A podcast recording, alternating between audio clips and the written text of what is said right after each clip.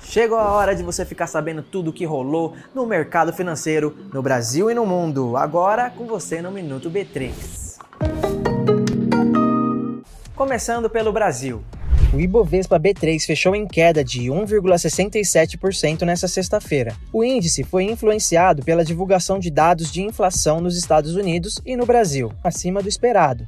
Na semana, mais curta por causa do feriado de carnaval, o Ibovespa fechou em forte queda de 3,09%.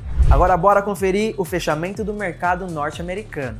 Os índices em Nova York também fecharam em queda depois do relatório sobre preços do consumo pessoal vir acima das expectativas. O índice Dow Jones encerrou o pregão em baixa de 1,02%. O S&P 500 perdeu 1,05% e o Nasdaq cedeu 1,69%. E para fechar esse giro, as notícias da bolsa da China.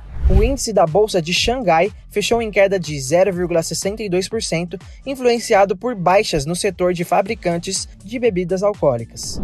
Não quer perder as notícias do mercado financeiro? Então segue a B3 nas redes sociais. Boa noite, bons negócios e até a próxima!